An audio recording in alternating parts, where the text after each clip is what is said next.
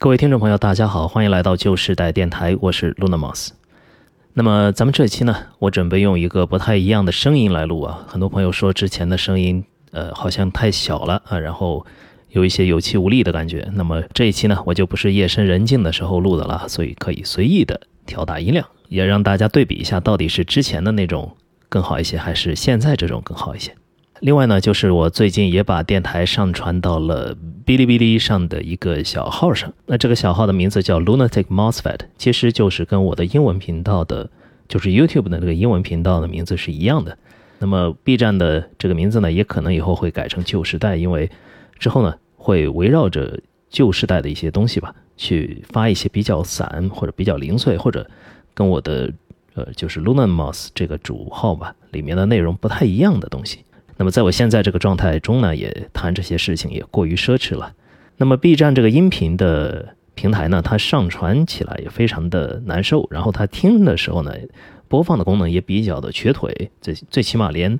连比较起码的像倍速都没有。所以说，对于我这样的倍速党来说呢，在 B 站听音频，听这种类型的音频啊，可能会。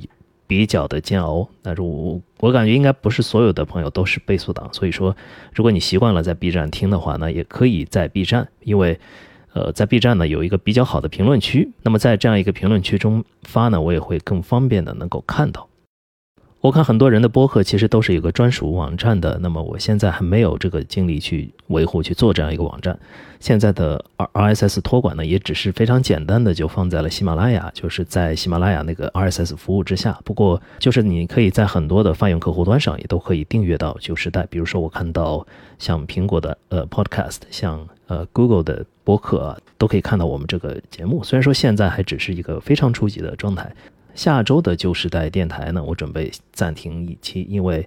呃，已经到了一个，就是我已经连做这样一个音频节目都没有时间的这么一个时期了。在这个时期中呢，我暂时先不做什么保证了吧。就下期，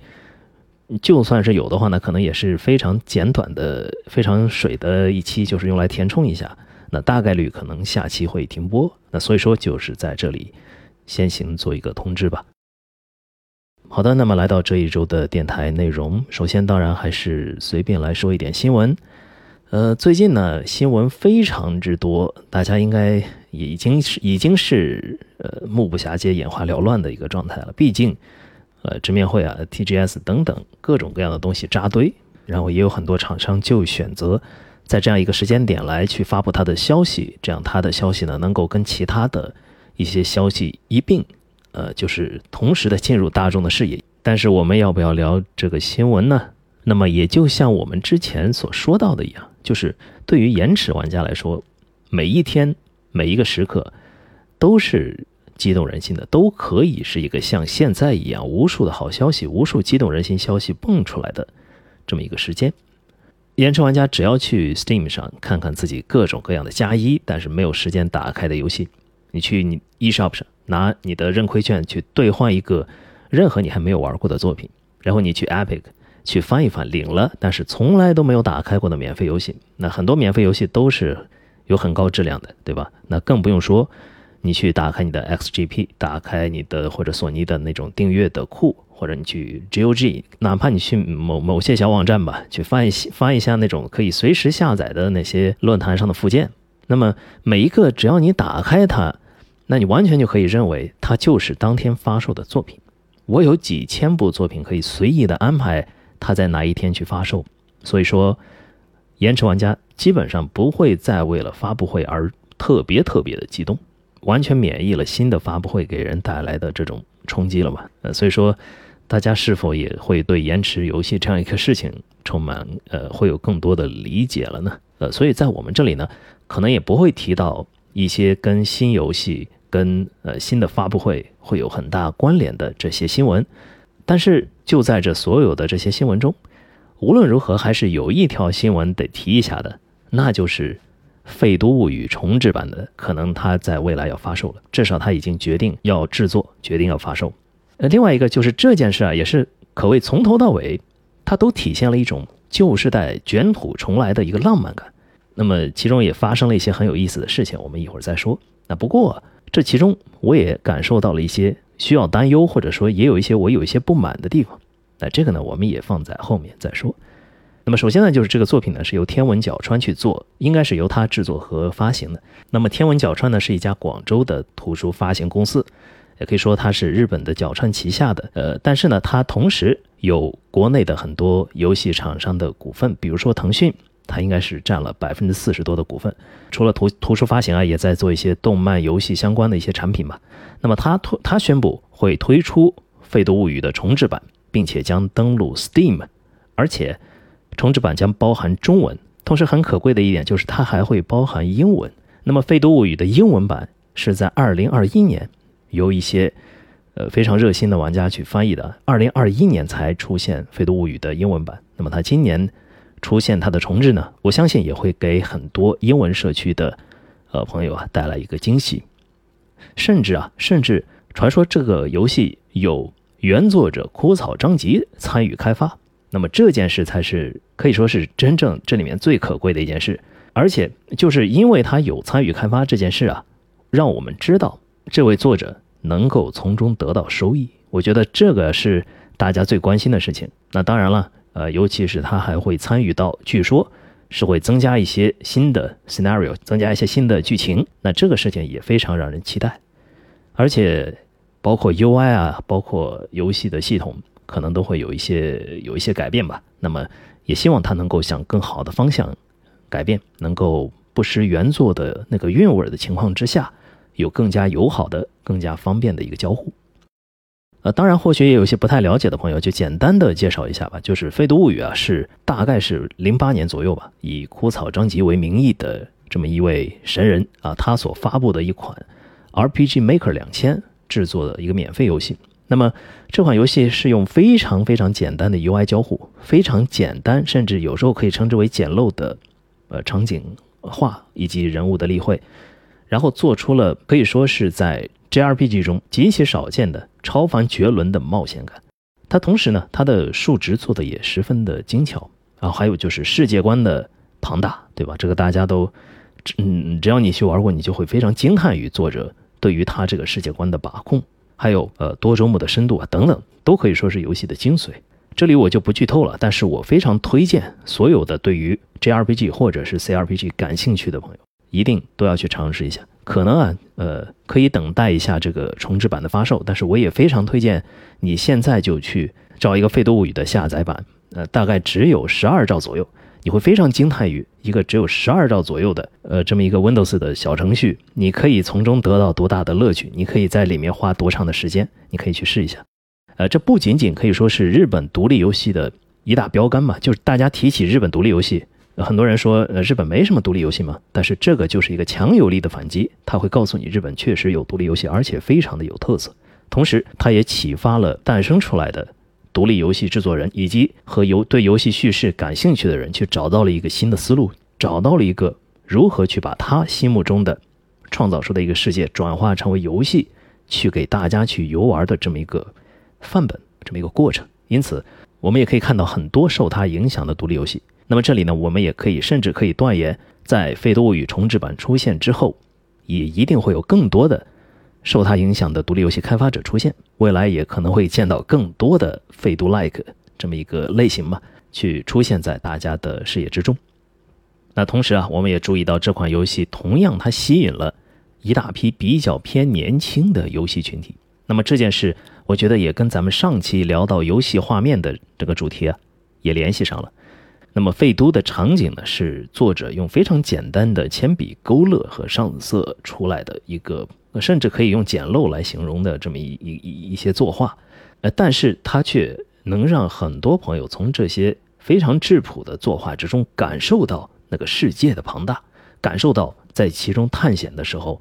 那种能够发挥自己想象力的空间。所以说这款游戏吸引了并没有那么在乎画面的一些年轻群体。很多老人呢，反而是可能没有感觉到他们会对《废都物语》有多么的吹捧或者有多么的热衷，但是我能够感受到有很多年轻的朋友啊，其实是非常喜欢《废都物语》的。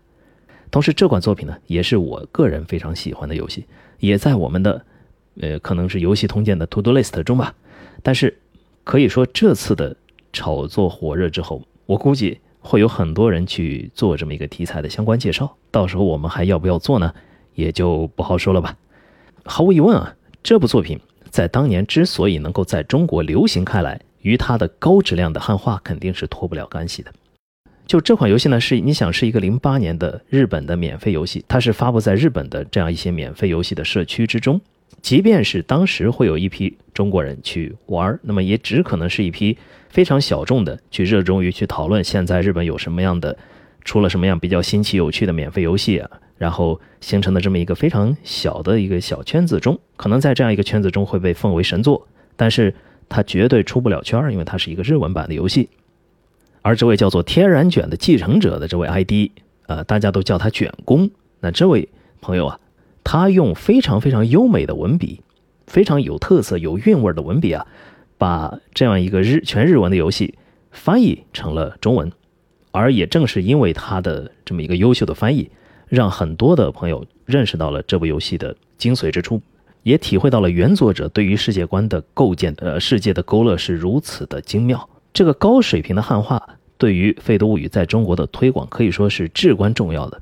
而有意思的呢，就是这次的天文角川也借助贴吧、论坛、QQ 群等等各种方式啊，去尝试寻找原版的汉化者啊，这位卷工。而这位原版的汉化者呢，还真被找着了。就是他在赛博空间可能已经脱离了大家的视线很长一段时间，呃，很长一段时间连原来的贴吧的很多，比如说很多吧务吧，跟他都没有什么联系的情况之下。在这次居然，呃，找到了他，并且很有意思的就是，这位原版汉化汉化者，这位就是好像是传染了枯草张吉这位呃原作者的一样的这种神龙见首不见尾的这种特点吧。那么他呢，他给予了这样一个汉化授权，给予了天文角川汉化授权之后，便默默的离开了。就他没有要求任何的曝光，没有要求什么报酬，就是他只给了一个授权。然后就默默离开，还祝福大家一定要像十年之前一样玩的开心。所以大家是否能感受到一种这种旧时代的分享精神？能否感受到一种感动？就是整件事啊，似乎都可以被传为佳话。过了十年，在赛博空间中再次出现的卷工，只是授权之后就默默的退出，那么有一点呃，感觉高风亮节的感觉了，对吧？那么其实啊。呃，从本地化的角度来说，我个人啊，我个人倒是希望卷工能拿一些授权费的。那就虽说虽就虽说当年是用爱发电，但是现在无疑啊是有这么一个组织，他想用你当年用爱发电的东西去赚钱的。就是无论如何，他跟原作者发布重置，或者是跟原作者说这个东西要移植到 Steam 上了，这个事情呢？还是性质有所不同的，所以说我们也都知道子贡赎人的这么一个典故，对吧？那么孔子觉得，你子贡去赎了人，做了好事，你还是应该拿这个国家的这个报酬的。虽然说当时子贡是拒绝了报酬，但是呃，孔子觉得还是最好是拿上这个报酬。这样的话呢，整个的风气会更倾向于让大家去做一些好的事情，去大家都去贡献一些自己的力量。呃，当然，这一切都是个人的选择。我觉得卷工他这么做也是完全没有任何的问题。也许啊，就是他觉得自己如果去拿了一些报酬，或者是去深入的介入到这个事情中呢，呃，也成好像也自己也成了一个比较商业化的这么一份子，自己干的这个事情呢，好像就没有当年那么酷了啊，就没有现在这么这种片叶不沾身的这种深藏功与名的非常酷炫的退场。呃，但是呢，我觉得也是，如果我们从有，如果有更多的原汉化者能够在这些重制版或者新发售的移植版等等这些之中呢，得到一些原来的公司的支持啊，得到一些他们在当年的工作的一些回馈、一些回报的话呢，我觉得也是完全没有问题。那么整个这些事呢，都是有非常多的正面意义的。当然啊，我一开始说了我对这件事有一些担忧，那么现在呢，也可以稍微引出一些我的担忧。它不仅仅是。呃，就是你的新作能否保留原作的风韵，能否保留原作的呃这么一种感觉，这个可能是大家对于它的重置质量的一个要求。我我是觉得重置质量，其实在这部作品中可能没那么重要。就是你不管再把它重置成什么样子，总之你不可能把它做成一个三 A，做成一个我们真的可以在其中看到《废读物语》世界的这么一种形式。那只要你不是这个形式，其他的我觉得都没有质的区别。就很多时候，甚至可能还是原作者那个那个作画原作者给出的那那样一种感觉，说不定还是最为贴切他原本的世界设定的。因此，只要你不是最后做成那种三 A，那其他的都 OK，其他的什么样的形式，我觉得都没有太大的问题。呃，那当然，如果你做的还没有原作好，没有原作的那种韵味的话，那也其实也没什么问题，对吧？大家在这里补票去玩原作就好了嘛。原作也没有什么门槛就是大家也随时可以在任何地方下载到，中文、英文、日语也都有，对吧？那你如果它没有原作好，那这个就当做一个补票的平台，然后大家去玩原作也 OK。所以说我对于它的重置的质量这件事，其实没有那么多可担心的。但是呢，我好我可能是有一点偏见啊，呃，我看到可能有一些朋友会提到《隐形的守护者》，呃，对我其实第一时间也想到了这个，就是你能够感受到一些高口碑的作品在大家的社区中口口相传的作品，呃，出现之后。商业的力量突然间把这样一个东西卷了出来，就是商业的力量、资本的力量，看到这些高口碑作品之后，他就循声而来，似乎是要从中谋取到一些什么。《废都物语》这款作品呢，它原作是一款免费游戏，它体现的更多的是什么？是作者本人他对自己的想象力进行一些创作，同时对这个想象力的创作进行分享的一种非常无私的分享精神。而大家愿意做的呢，也是因为喜爱并且非常尊重原作的这样一个高质量、高口碑，希望能给原作者一些打赏，对吧？对他进行支持，也是对自己的呃玩了游玩了这么一一一一那么长的时间的一种肯定吧，一种纪念。而如果你要对一个免费的作品进行商业化呢，尤其是对这种已经有庞大的群众基础的这么一个免费作品进行商业化。我觉得还是更加的希望由作者本人来发起重置、移植，呃，就你会你干脆移植登录 Steam，或者你干脆没有任何的重置，直接移植登录 Steam，我觉得都是可以的。而如果你由一些资本或者由如果有一些商业公司去做这件事呢，说实话有一种什么感觉呢？就是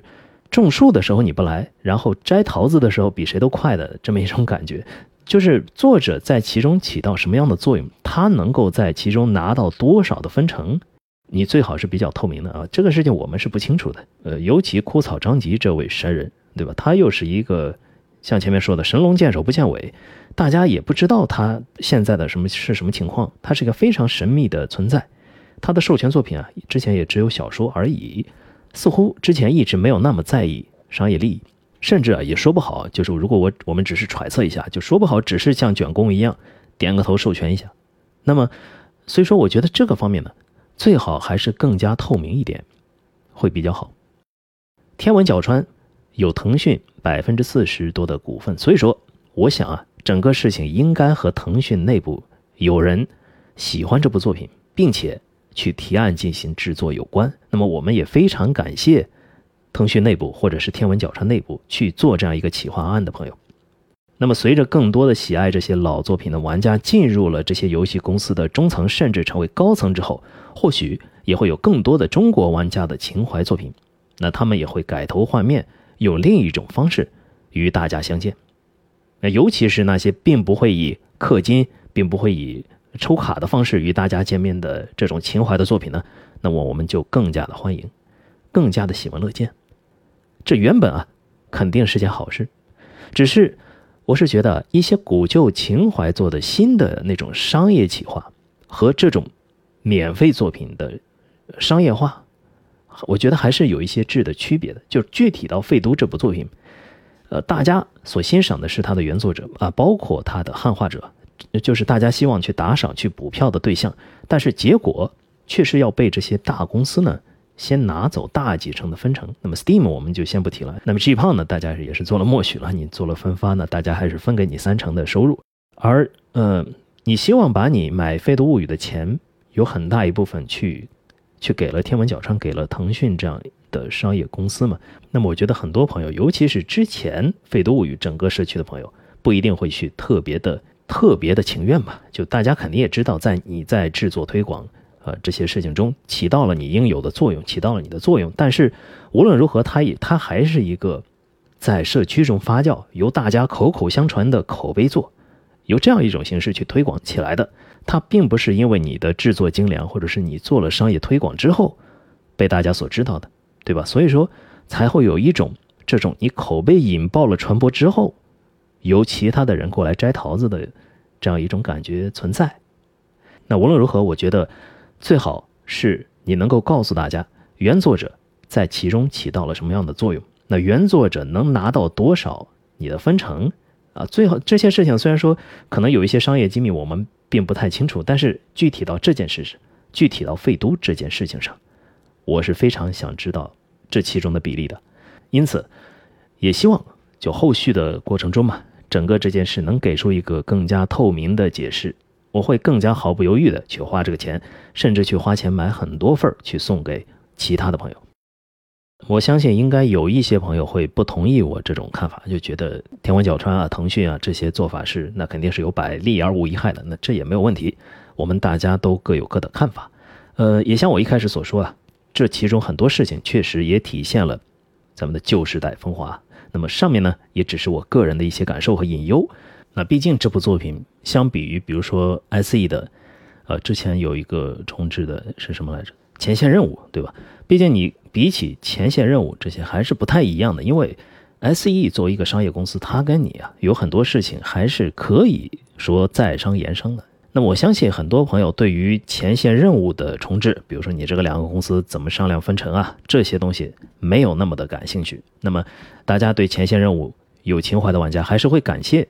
呃，你去想办法去做这些企划的人呢。对于《废都物语》来说，我觉得。肯定会有跟我有类似考虑的朋友会去想这件事。那你把这个爆火的 IP 呢，是不是就纳入到了你的这么一个范畴之中？呃，所以说我会对此保留一点点的警惕，好吧，一点点的警惕。各位有什么看法，也可以在评论区发表交流，我也都能够看到。在之后的读评论的环节中呢，我们也可以继续再聊这件事。那么，对了一句话新闻。Konami 公布了一加二的 HD 重置，并且有中文。那不过这件事我只能说谨慎看待，对 Konami 呢保持一种敬畏就好了。呃，不过这件事呢也可能会暂时把我们回顾换水的这么一个时间表呢稍微往后放一点。到时候呢，如果觉得蹭一下这个热度更合适，那或许我也可以考虑再试一试吧。那都是有可能的。无论如何，换水的重置版肯定会在我们的时间表中，之后也会与大家再详细的聊。好的，这期的新闻呢，那肯定说的时间是有点长了，毕竟有咱们大家都非常关注的《废都物语》重置这件事，所以这期的专题我就简单的说一说。这期的专题呢，我们来完善一下之前的，延续一下吧。之前呢，我们说延迟游戏的那一期，也作为呃对我们这个延迟游戏这个理念的一些继续的补充吧，或者说一些侧面的观察，就是。呃，大家有没有觉得我们已经忘记了有这么一个时代，就是我们喜爱的作品，它的续作往往能够在第二年就与大家相见。那即便是非常远的呢，可能也就两三年最多了，然后咱们大家就能见到续作，就能玩到续作。但是现在呢，有什么感受呢？现在觉得，呃，可能只有那些被很多朋友可能看不太上的那种年货呢，还能维持这种生产力，其他的作品。就逐渐的越来越多的变成那种有生之年的感觉。我们举个例子，就大家现在乐此不疲的还在讨论的一些作品，包括什么呢？包括四年前的《荒野大镖客二：救赎》，五年前的《塞尔达传说：旷野之息》，六年前的《女神异闻录五》，然后七年前的《巫师三》，八年前的《贝吉二》，九年前的《GTA 五》。然后十年前的《暗黑三》，十一年前的《上古卷轴五》，大家想想这些游戏，他们的续作呢，还没有与大家相见。虽然说有些续作可能就就快了啊，但是它毕竟还没有出来嘛。所以说这些续作都是到今天还没有发售的状态，在以前是无法想象的。就你一个作品十一年了，大家几千万人都玩过这个作品，大家都在期待你的续作，但是就是没有出来。如此之长的。这么一个制作周期，也是现在的游戏的一个常态。而很多时候，甚至它不一定是制作周期，它是一种不断的推倒重来的一个周期。那不知道中间经过了多少个周期了。你比如说，很多朋友想到 Games of All Time，然后甚至 IGN 当年还选过，还还就是呃，当然是装模作样的让他的受众啊去选过 Game of All Time，然后选出来的是战神，也是四年前的游戏了，对吧？那么大家去玩这些游戏的时候，很多时候你如果在之前经历了这么多年去玩这个游戏的时候，已经快有一种考古的心态了。就你你 SFC 出来的时候去玩 FC 的游戏，这种感觉，比如说 PS 三出来的时候去玩 PS 一的游戏，已经可以有考古的心态了。但现在大家讨论这些游戏的时候，讨论比如说巫师三，讨论甚至讨论 GTA 五，讨论暗黑三的时候，大家有考古的心态吗？好像完全没有，对吧？甚至我们觉得这些游戏。稍微的修改一下，拿到现在发售依然毫无违和感，这在之前是无法想象的。就是放到二十多年前，呃，FF 七的时候，大家热热议 DQ 四有什么划时代的设计？那 COD 四的时候，然后大家票选一个 Game of All Time，结果半条命二力压群雄，然后拿到了 Game of All Time。呃，就很多时候大家可能都有点不太适应这种节奏的转换。就是，尤其是啊，其实本来大家小时候应该会感到时间过得相对的慢一点，现在会感到时间过得很快。但是这件事情会导致我们现在反而觉得这些游戏的发售的日期是如此之遥远，甚至我们都已经不知道等了多长时间，甚至都已经快把他们遗忘了，甚至快把他们从我们的生活甚至生命之中把它去去除掉了。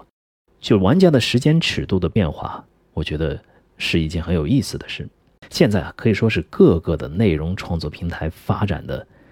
可以说如火如荼的时期，他们的变化也是越来越快，各个平台都在争分夺秒的，他们在更迭着当前的时代的热点，不断的去变换着自己的观众，不断的去推出新的内容。作为玩家，就我们这些玩家来说，我们反而是感受到一种逆流而上的感觉，我们感受到时间在变缓。你感受到了去等待下一部作品，你要等待的那个时间是如此之长，就五六年已经是常态，七八年已经不少见，甚至十多年，我们也都已经可以看淡的一个状态。那么原因之一呢，肯定是业界本身出了一些问题。最典型的，三 A 游戏的周期变长，三 A 游戏的开发逐渐的要涉及到更多的人力、更多的协作、更长的时间、更大的成本，那么它的周期变长也会导致 IP 的。之间的推出的间隔变大，然后就是之前我们提到过的图形学的真实性的边际效益的降低，导致就你很多年之前的游戏拿到现在，甚至它都不怎么过时。还有呢，当然就是服务型游戏的大流行，还有就是疫情对于现在工作流程、工作效率的影响。那么当然呢，现在疫情的影响正在过去，也算是我觉得之后的一个助力吧。那么同时呢，就是玩家也在发生一些变化。玩家这个群体在发生一点点的变化，这个群体我觉得他的平均年龄是在上升的，就是他补充心血的这么一个速度啊，相比起很多其他的娱乐项目是没有那么快的。他的平均年龄在上升，玩家会出现一种什么样的情况呢？就是他因为类型差距和学习成本的原因，他可能会陷入到时间和熟练度所制造出的一种。我们可以把它叫做舒适区陷阱之中，陷入里面呢，不太愿意去迈出，呃，这个门槛儿啊，他们可能会减少了一些对其他的作品，甚至是其他的类型吧，去接触的这种动机以及兴趣。简单说啊，就是如果玩家对于所有的类型呢都感兴趣，很多时候是没有这种游戏荒的感觉的，就是你不会觉得这个游戏和那个游戏之间差了这么好几年。我等得很辛苦，不会的，因为这中间你会有无数其他的东西可以玩。但是如果你陷入到了一种这种舒适区中，那么我相信肯定现在会有人上一个玩的游戏是《暗黑三》，下一个可能就是《暗黑四》，其他东西他可能就没有那么感兴趣。然后未来呢，可能各种各样的游戏的遗老，比如像之前的九七遗老、呃《War 三》遗老一样，也会出现很多这这类游戏的遗老，因为它的下一座出的间隔也变长了嘛。然后。大家也没有那么的有学习的呃兴趣，或者是迈出舒适区的兴趣，去接触一些新的东西的话，那么我觉得遗老比比之前可能只多不少，好吧？现在我们可能在嘲笑的一批人，未来呢，我们说不定会成为他们。那因此呢，我觉得或许在有非常革新性的游戏游戏性呃图形的一些突破出现之前，包括比如说在云游戏呃革了这些主机游戏的命之前吧，那么现在这样一个情况可能会继续的维持一段时间。如今比较博爱的老玩家，比较的呃你去能够接受去游玩各种各样类型的老玩家，会变得越来越吃得开，会变得。逐渐的去关注更多更多的类型的游戏，另外呢，就是去关注独立游戏，关注更多的小众游戏，也会逐渐的成为常态。而这件事呢，其实，在电子游戏飞速发展的那个年代呢，是相对小众，那甚至呢，可能会让人感到匪夷所思的。现在玩家居然会去关注老游戏，会去关注独立游戏，会去关注这些这些小众游戏，所以这也会让我们感受到一种时代的改变吧，就像当年。呃，也是我经常提到的一个年份。呃，九九年到零一年这三年之间，我们迎来了三部杰出的《最终幻想》正作，《最终幻想八》《九》《十》。大家想，在这样一个激荡的年代里，在这样一个历史激动人心的向前走的年代，有多少的余霞能够留给大家去怀旧？有多少余霞能够留给你去接触那些你原本可能没那么喜欢的作品，去接触那些？你原本可能没有听说过的小众独立作品，会有这样的时间吗？会有这样余下来的经历吗？如果我们每天能够接受时代的恩赐，每天能够接受眼花缭乱的、层出不穷的新的技术、新的设计理念、新的游戏方式，我们又有多少人真的会愿意生活在过去？对旧时代的怀念呢？可以分为两个流派：其一是怀念旧时代本身，其二是对新时代不满。虽然我们大部分人，我觉得选择去怀念旧时代的原因可能是前者，但我觉得会有越来越多后者同样加入到其中。我希望有更多新时代的事物让我重燃这样一个热情，但在这之前，我确实更加欣赏旧时代的情怀。以上呢，就是来自于对某些作品发售周期进一步拉长的一点牢骚。随着年纪的增长，我甚至觉得“有生之年”这个词，可能不再是笑话。而想到这一点，我会毛骨悚然。好的，各位听众朋友，这期旧时代电台呢到此告一段落。这期呢，我用了一点不一样的声音的状态去说，可能不太利于大家的睡眠，但是在白天的时候应该能够听得更加的清晰一点。那么下期的旧时代电台会暂停一期，这个我们前面也提到了。如果大家想念这个节目的话，也可以到各个评论区交流。那么下下期，也就是大概在九月月底的时候，咱们。再见。